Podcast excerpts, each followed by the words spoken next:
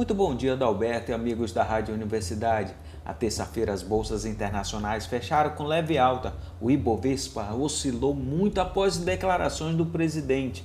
Em resposta às manchetes de meios de comunicação, disse que jamais iria tirar de pobres para dar para paupérrimos. Quem falou isso merece um cartão vermelho. Está proibido de falar do Renda Brasil e que o Bolsa Família continua até 2022. Depois, o ministro da Economia Paulo Guedes falou que o cartão vermelho não era para ele.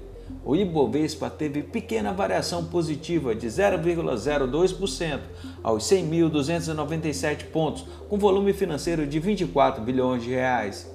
A China divulgou a produção industrial de agosto, que cresceu 5,6% na comparação com o mesmo período do ano passado.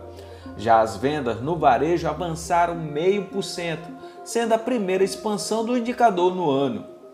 Nesta quarta-feira teremos a decisão da taxa de juros e divulgação dos estoques de petróleo dos Estados Unidos.